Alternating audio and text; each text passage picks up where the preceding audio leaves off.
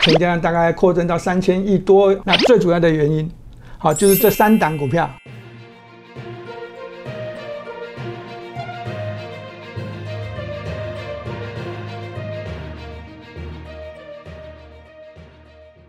如果你是第一次收看本节目的观众朋友们，一定要帮我们订阅跟开启小铃铛，这样才不会错过我们新影片上传的通知哦。欢迎收看 Smart 金融库，一起去投资，我是子宁。如果你是第一次收看本节目的观众朋友，请先帮我按下订阅跟开启小铃铛哦。美国出领救济金的人数已经开始低于三十万人了，那美国经济也似乎确定朝向复苏成长的方向前进哦。然而目前缺电之下，石油跟天然气的价格明显的上涨，那中国跟印度也都开始增强买煤哦。那接下来美国 FED 利率决策会议，我们投资人该不该注意呢？我们这集请何文高分析师来分析给你们听哦。我们欢迎何老师。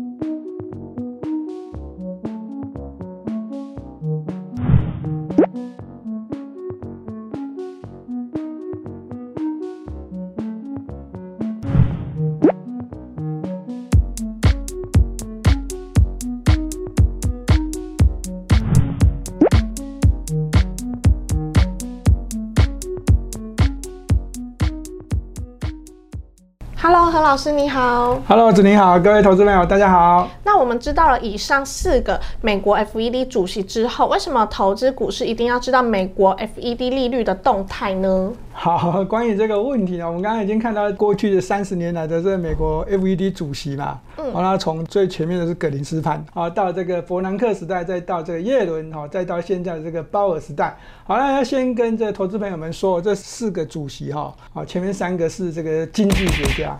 那后面最后一个鲍尔，他并不是一个经济学家，好，他是一个算是一个政治任命。好，那这个主席呢，就当然做法会跟前面不一样，但是他还是延续着这个鸽派，好，这货币宽松的政策。好，那对于这一个时间点呢，哦，那大家都要比较特别留意的是，这接下来的这个美国市场哦，这个会有一些变动。除了我们之前讲的事件风险之外，现在就是这个利率决策会议。为什么？因为哈，从这个年初的时候，哦，美国的 FED 认为美国的经济哦还没有起步，还没有复苏，那这个通膨哦没有看到，啊，到到现在通膨的影子已经出来了。啊，所以呢，大家就在开始在讨论，那应不应该要升息，或者是说这一个货币政策 QE 的政策，购买这个美国政府公债的这个每个月的这个八百亿，跟这 N B S 四百亿，好，那是不是要稍微缩紧一点？是好，所以呢，这会影响到整个股市。那我们从这张图啊，大家就可以看得很清楚，左边这叫做美国十年期公债的殖利率，那右边这叫做美国纳斯达克的这个走势。好，那大家可以看得很清楚啊。那在这个利率下跌的时候，那利率下跌的时候，这个纳斯达克的走势呢，它是往上走的。好，你可以看这个左边，好，这从这个六月中以来，哈，这往下的时候，这利率是下跌，但是纳斯达克就是往上走高了。那在这个后段的时候呢，这利率走强的时候，纳斯达克的走势就比较差一点了。那如果我们要再对照更清楚的话呢，大家都可以知道，那在最近的这个美国道琼工业指数跟这 S M P 五百指数是再创历史新高。但是美国的非成半导体指数，它是科技股指数，纳斯达克也是科技股指数啊，这两个指数却没有再创历史新高，而纳斯达克距离现在的这个历史新高的这个幅度啊，大约还有百分之一点一啊，到昨天晚上哦，非成半导体指数呢更远了，好，那距离这个历史新高大约还有百分之二点七的幅度，好，都相对于这个道琼跟 S M P 五百指数还要弱势，所以呢，哈，在这个利率走强的时候，一定都会影响到科技股的走势。所以在这个时间点啊，美国利率决策会议之前，我们还是要特别留意利率会不会走强。哦，对。那全球的投资市场除了美国公债值利率与美国科技股呈现反向之外，还有什么是与美国股市呈现反向的呢？好，那我们来看一下这张图，这张图就是这个最正常的一个逻辑，啊，这是我们这个学经济学就会学到的一个理论。啊，利率跟这个债券价格一定是成反向、成反比的。好，那在这个成反比的这个情况之下呢，那我们刚刚已经讲到了，啊，那利率，好，利率是什么？利率跟债券的值利率有什么关系啊。基本上呢，债券的值利率就是这一个，当你投资债券的时候，它一段哈这个一段时间你拿到的这个利息，好，就叫做这个利率。原本的说法叫做它是这一段时间叫做值利率，但是因为它是一段长的时间，那几乎值利率的这一个好这个价格啊这个这个幅度，我会等于这个利率，所以呢，我们就直接用利率来通称。好了，这个道理，这个逻辑呢，大家有时候呢，哈，就可以想象，像刚刚我们所说的，那殖利率，好，美国债券殖利率往上走高的时候，美国科技股会往下回落。那利率好走强的时候呢，那美国股市那基本上它也是要往下回落的才对。那这最重要的指标哈，那除了这利率之外，还有另外一个就是美元指数。利率跟美国债券价格是成反向的，那利率又会几乎等于是美国的十年期的公债值利率哈，这是一段长时间的。所以呢，在当这个美国值利率哈跟美国科技股成反向的时候，那另外一个重要指标哈就是。美元指数，好，美元指数它会跟道琼工业指数成反向，但是在这个地方你可以看得很清楚，当这个美元指数走强的时候呢，这道琼工业指数它会比较偏弱。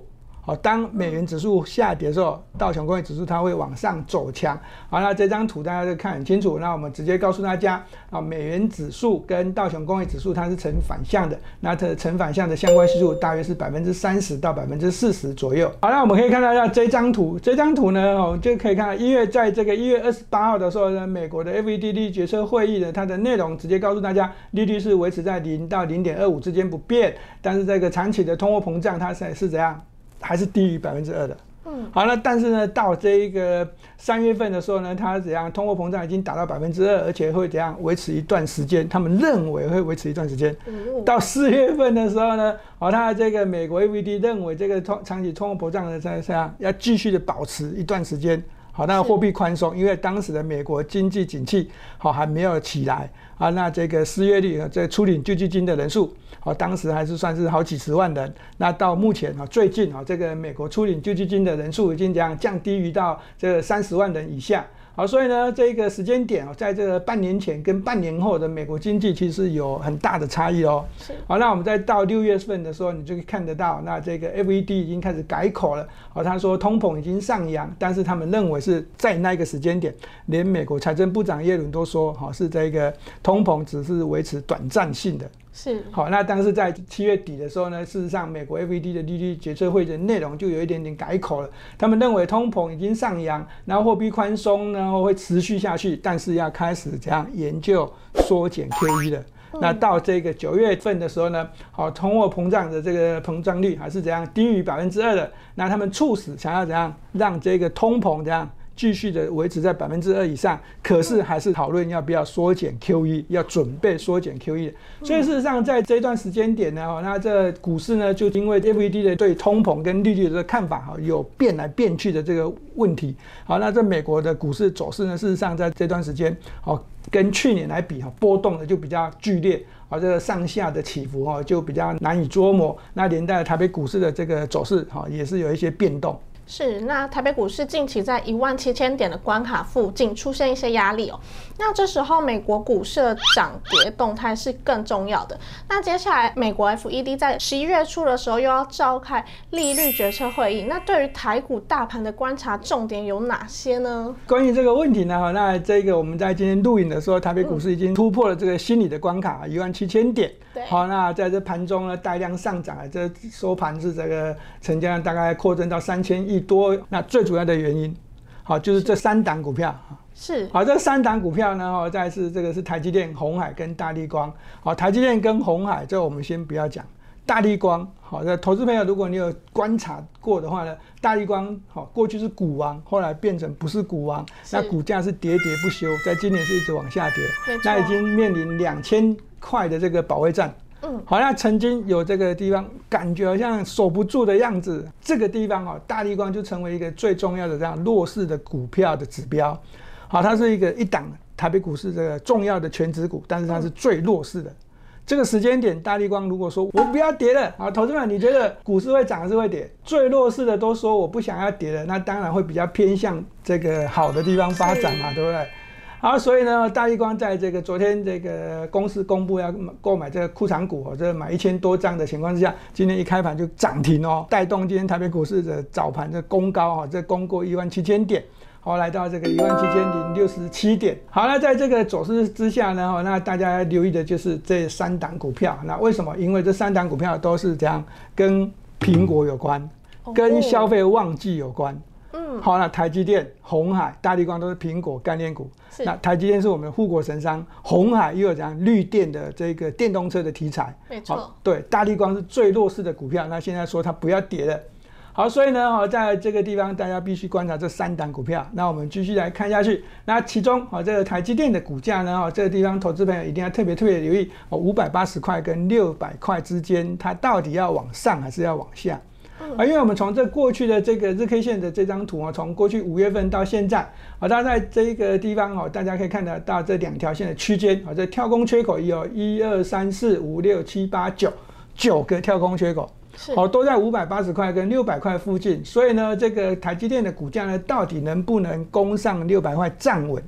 好，那最近也放了利多，好，那这个利多放出来之后呢，股价迟迟站不上去，好，这个是一个很奇怪的现象。好，如果会站上去呢，当然就是叫做好消息啊，当然是最好的，大家都很关心到底会不会站上去。好，那投资者我会告诉大家哈，那基本上呢，我们认为哈。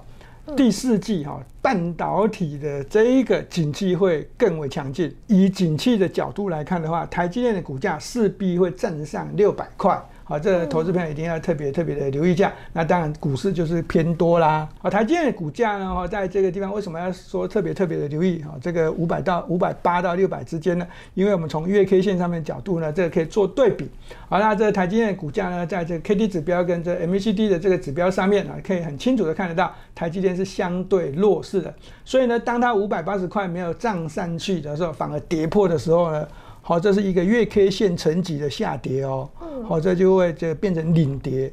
好，那相反的，如果站上六百块呢，台积电的股价就会怎样？它就比较不容易下跌，那反而还会有再再次走强的机会。好，那这个地方就会营造一些利多。红海是重点的一个指标。那前一次我们已经跟大家讲过了，红海的这个营收的趋势图，好是右边这张图。那大家也可以看到，已经勾起来了。那一样的，它是进入了这个消费旺季、营收的旺季，好，这营运的旺季。那接下来的营收公布说，在趋势图，这营收的趋势当然就要往上走高。那红海的股价当然也是要往上走强才对。好，那如果这一个台积电的股价不表态，红海的股价就要表态。因为他们是台北股市第一大跟第二大全职股，那如果两党都表态往上走强呢，那就更好了。对对，好。所以我们来看一下大地光，大地光我们刚刚已经说过了，在公司说要购买这库藏股之后呢，这个股价呢，好，这个在喋喋不休之后呢，在今天是怎样直接跳空涨停，但是收盘没有涨停啊。嗯。好，那这基本上我会告诉大家，这个地方哦，这个公司派啊是想要收两千块。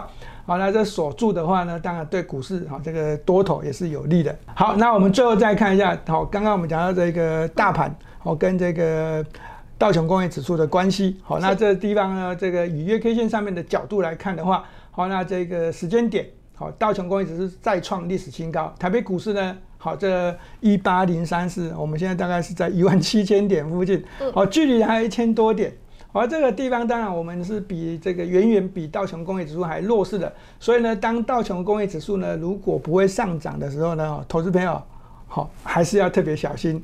好，那因为弱势的股票，那它会更弱势。好，那是过去我们这个台北股市跟美国股市是有联动性的。当美国股市上涨的时候，我们会上涨；当美国股市下跌的时候，如果我们涨，我们比较弱势，我们会跌得更多。好，所以呢，好，投资者也要一定要留意一下，以未接的角度来讲，我们是比它弱势的。那最后，请老师帮我们注意一下，未来需要注意些什么吧。好，那在这个地方哦，在第一点哦，那还是跟大家讲一下，在进入这个传统的消费旺季的时间，电子股当然是盘面上的主流中的主流。是。那我们刚才讲的半导体，我们个人认为在第四季还是这样营运是畅旺的。所以呢，这半导体从台积电哦开始要领涨。好的，联电也是另外一个首选。那在扩级出来的是啥？第三代的半导体在扩级出来是在台积电的上下游的供应链哦，台积电大联盟哦，全部都有。好，那再另外一个就是怎样？如果以消费市场来看呢，结构来看就是苹果概念股。好，那我们刚刚讲是红海。好大力光，好这些都请投资朋友们要特别的留意一下啊，这些是主流中的主流。那营收获利，好营收获利这个数字，好将会引导这股价的这个变动的方向。那第二点哈，第二点就是我们刚刚最前面讲的，利率跟债券价格是成反向的。那在债券值利率的走势会影响到美国科技股的走势，那连带的连日本股市也有在受到影响。好，所以呢，当这个美国 FED 的这个利率决策，它是往这个货币开始紧缩，就是不要升息，但是它是 QE 开始缩紧的话，也是会影响到这个美国科技股的动态。